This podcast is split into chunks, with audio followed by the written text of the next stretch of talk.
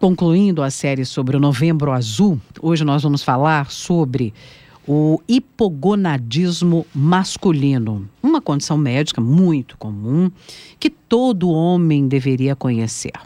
Como se faz o diagnóstico? Quais são as opções de tratamento? Existem muitos caminhos terapêuticos para pacientes sintomáticos que são formas seguras de administrar o hormônio, a testosterona, o hormônio masculino e seus derivados. Eu vou conversar sobre o assunto com o professor doutor Jorge Halak, que é urologista da Faculdade de Medicina da USP, coordenador do Grupo de Estudos em Saúde Masculina do IEA, o Instituto de Estudos Avançados. Bom dia, professor. Bom dia, Roxane e todos os nossos queridos ouvintes. Estamos aqui neste mês cumprindo um, né, um papel, uma função importantíssima que é falar de prevenção, passar informação correta sobre saúde. E aqui o foco é a saúde masculina. Desde a primeira entrevista, esta é a quarta da nossa série, nós temos falado muito sobre a importância é, do homem. Né?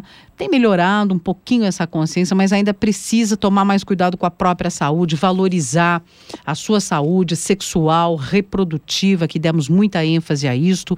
E hoje a gente vai falar de hipogonadismo masculino. O que, que é isso, professor? É, o nome é, é meio difícil, mas assim, o, o nome popular, hum. que é incorreto, chama-se andropausa. Por que, que é incorreto falar de andropausa? Ao contrário da menopausa, a mulher tem uma, de repente, de forma abrupta, ela perde a capacidade de ovular. O homem, é, essa perda não é dramática, repentina, como na mulher. Então, andropausa, por esse motivo, é incorreto. O homem, a queda se de forma progressiva ao longo da vida e depende de múltiplos fatores. Evidentemente que hábitos e estilo de vida, como já foi extensamente discutido nos programas anteriores, é muito preponderante.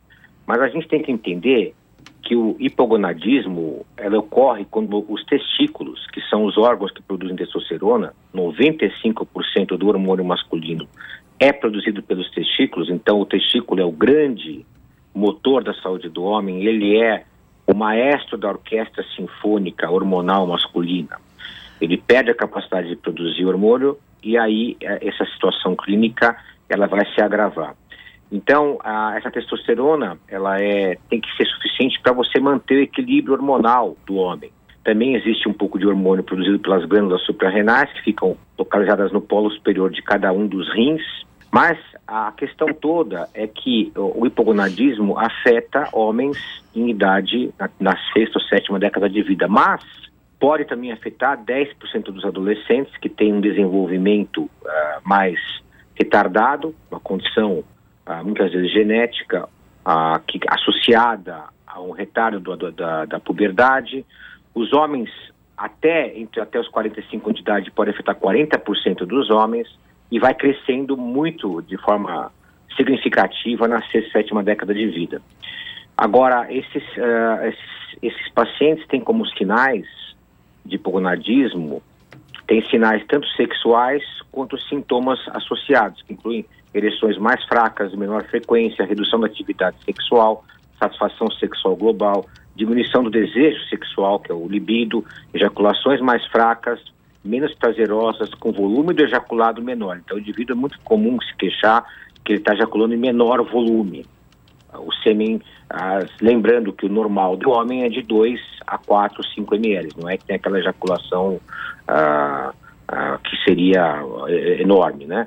Mas um adolescente pode incluir puberdade tardia, diminuição do ritmo de crescimento testicular, a voz que aquela voz adolescente que fica mais grossa, ela não fica tão, ela fica mais fina, diminuição do crescimento da haste peniana, ou seja, o pênis fica hipodesenvolvido, se bem que é uma situação muito incomum o pênis ficar hipodesenvolvido, e alterações na purificação corporal e no genital com retardo do aparecimento de pelos. Né? Quantas consequências, hein? Pois é, isso são só algumas. Agora também os sintomas não sexuais, eles hum. incluem aumento da gordura corporal, diminuição da energia e força, da força vital, aquela força que leva o indivíduo a sair da cama de manhã e começar o dia com atividade uh, gostando do que ele faz, aquele hum. que vai com prazer fazer as coisas. É, tem um cansaço exagerado, acorda muito cansado, com fadiga crônica, redução da massa muscular, depressão está muito associada com diminuição de hormônio masculino, evidentemente tem que passar por uma avaliação das condições psíquicas, né? Diminuição de ter iniciativas próprias, indivíduo que não tem mais vontade de realizar, de concretizar tarefas na vida. Então, o indivíduo ele fica mal adaptado para a realidade. Então, o mecanismo típico evolucionário do homem de sobrevivência, que é a capacidade de luta, ele perde. Então, é muito dramático para a vida do indivíduo, mas se o indivíduo tiver uma, qualquer que seja a posição, ele pode ser um, um indivíduo operário de uma fábrica, ele está mais sujeito, por exemplo, a ter acidentes, porque ele está mais distraído, também está com mais cansado, mais sonolento. É se for um indivíduo que toma decisões, um grande empresário, um juiz, um desembargador, um, um, indivíduo que precisa tomar decisões que vai interferir na vida de outras pessoas, ou médico, por exemplo, que está sempre cansado, isso pode interferir na, na, capacidade dele de tomar decisões também uhum, uhum. De maneira correta, né? Agora também tem comorbidades associadas com a hipogonadismo, que é hipertensão arterial em 40%, colesterol alto em 40%, obesidade em 50% diabetes 50%, síndrome metabólica 60%. Então, infecções, eh, pacientes que têm uh, infecções pelo vírus HIV, um terço deles tem testosterona baixa. Ou seja, e sem falar do uso de medicamentos antidepressivos. Indivíduos que tomam antidepressivos crônicos ou drogas opioides, dois terços têm testosterona baixa. Ou seja, uh, sem falar também de drogas, né? Uh, a droga de adição também é uma situação hoje muito comum. Então, se se colocar tudo isso, uh, Roxane, é, o universo de indivíduos que tem alguma deficiência ou biológica por falta de produção ou por interferência externa, isso tudo que eu falei de medicamentos, drogas, álcool, uhum. uh, tabagismo em excesso, maconha e por aí vai, a questão ela, ela, atinge proporções que são, em termos de saúde pública, elas são importantes. Ou seja, não dá para ficar sem esse hormônio, não dá, né? Ele é fundamental então, para o homem. Perfeito. Inclusive a testosterona é o motivo evolucionário do Homo sapiens ter conquistado o ambiente terrestre. A toda a parte reprodutiva do homem, nos últimos 300 anos, está associada a 200 mil anos atrás à duplicação do hormônio testosterona. Então, essa informação que a testosterona é importante para a parte reprodutiva e sexual, só que a testosterona é produzida pelo próprio testículo, é intratesticular, é a produção endógena do indivíduo.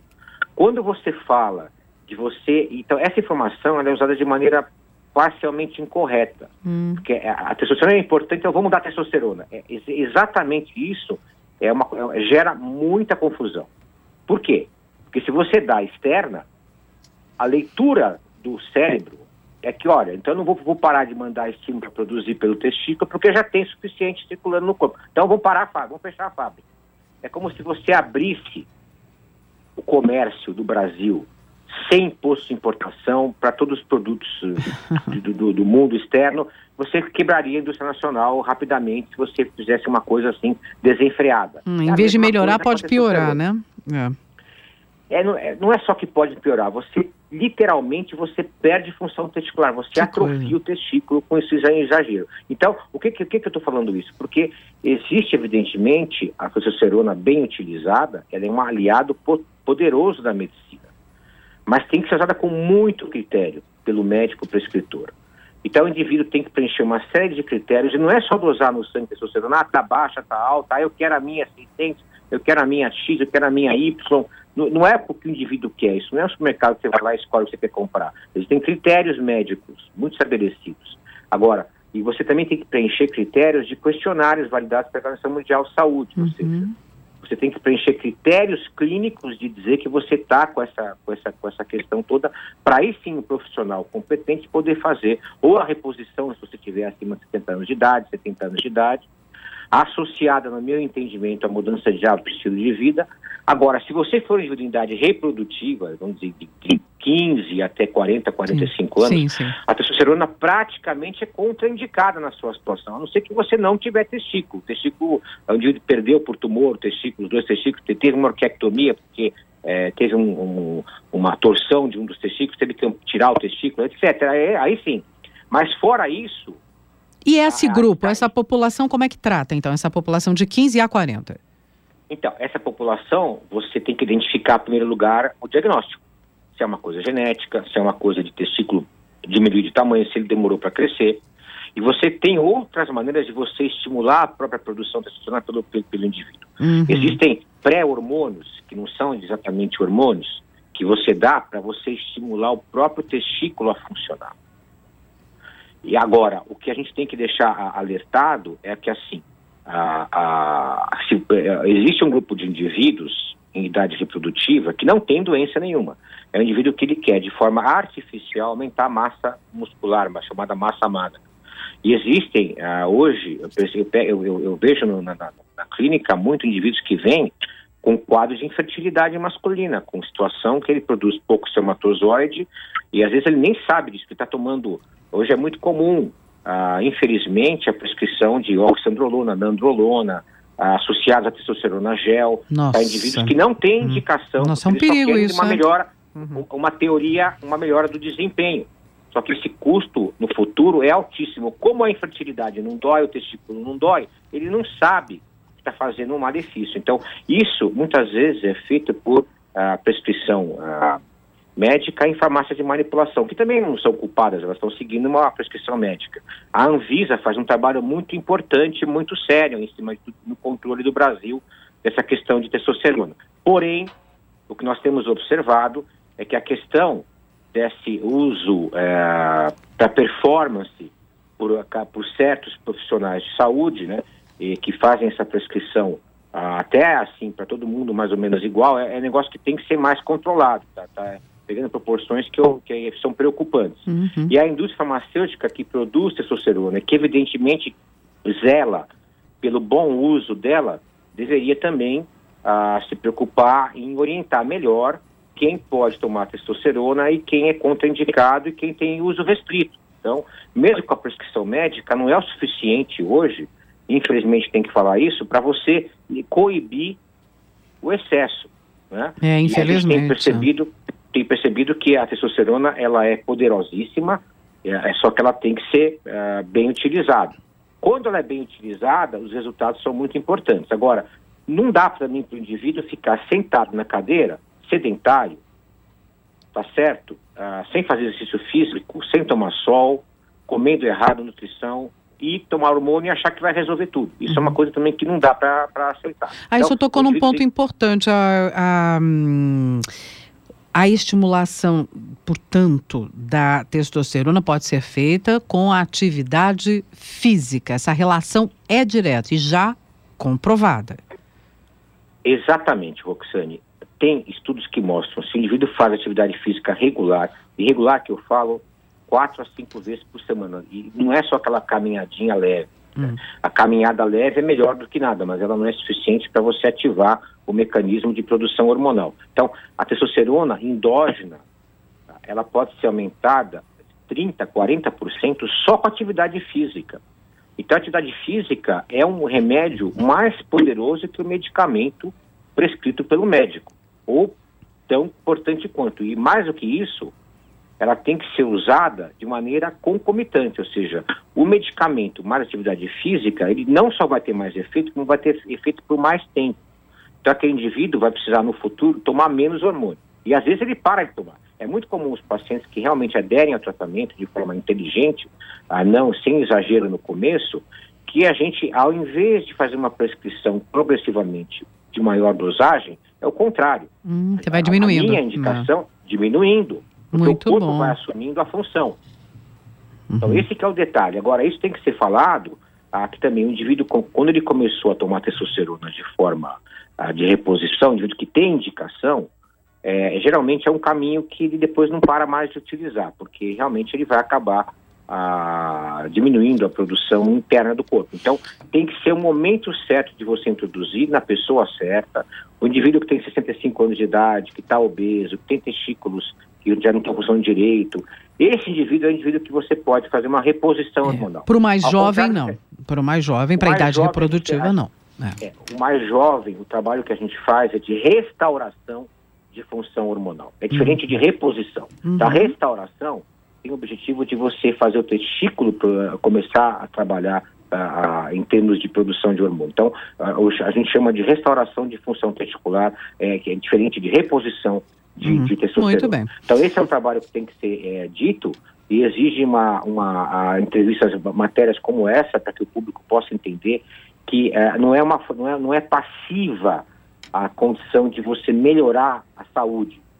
Ela precisa de uma intervenção ativa do próprio indivíduo. Não tenha né? dúvida. Então, é o que a gente está tentando explicar aqui para o nosso ouvinte. Ou seja, olha, é, hormônio é uma coisa muito séria, gente. A vida da gente é controlada por hormônios, tanto para a mulher quanto para o homem. Daí, tá portanto, a importância da, nesse caso, na idade reprodutiva masculina, restauração hormonal, não necessariamente reposição, porque há todos esses riscos da reposição descontrolada da testosterona para o homem. Quer dizer, não pode faltar, mas não pode ter em excesso também, e isso só, como o professor explicou, é, já numa idade acima dos 60 anos. Mas tudo de acordo com o seu especialista, o seu médico, né? Assim como a mulher tem o seu ginecologista, para a gente concluir, o homem tem que ter o seu urologista de confiança, colocar isso na rotina anual ou semestral, como preferir, de saúde. O homem precisa do seu especialista para ter uma vida eh, reprodutiva e sexual. Uh, aqui no caso, os aspectos hormonais também ativos, não é? Professor, estamos concluindo a nossa série, mas claro, poderemos voltar ao tema saúde masculina aqui oportunamente no Jornal da USP no ar. Eu conversei com o professor Jorge Halak, que é urologista da Faculdade de Medicina e coordenador do grupo de estudos em saúde masculina do IEA. Muito obrigada, professor, pela contribuição. Eu que agradeço. Tenham todos um bom dia.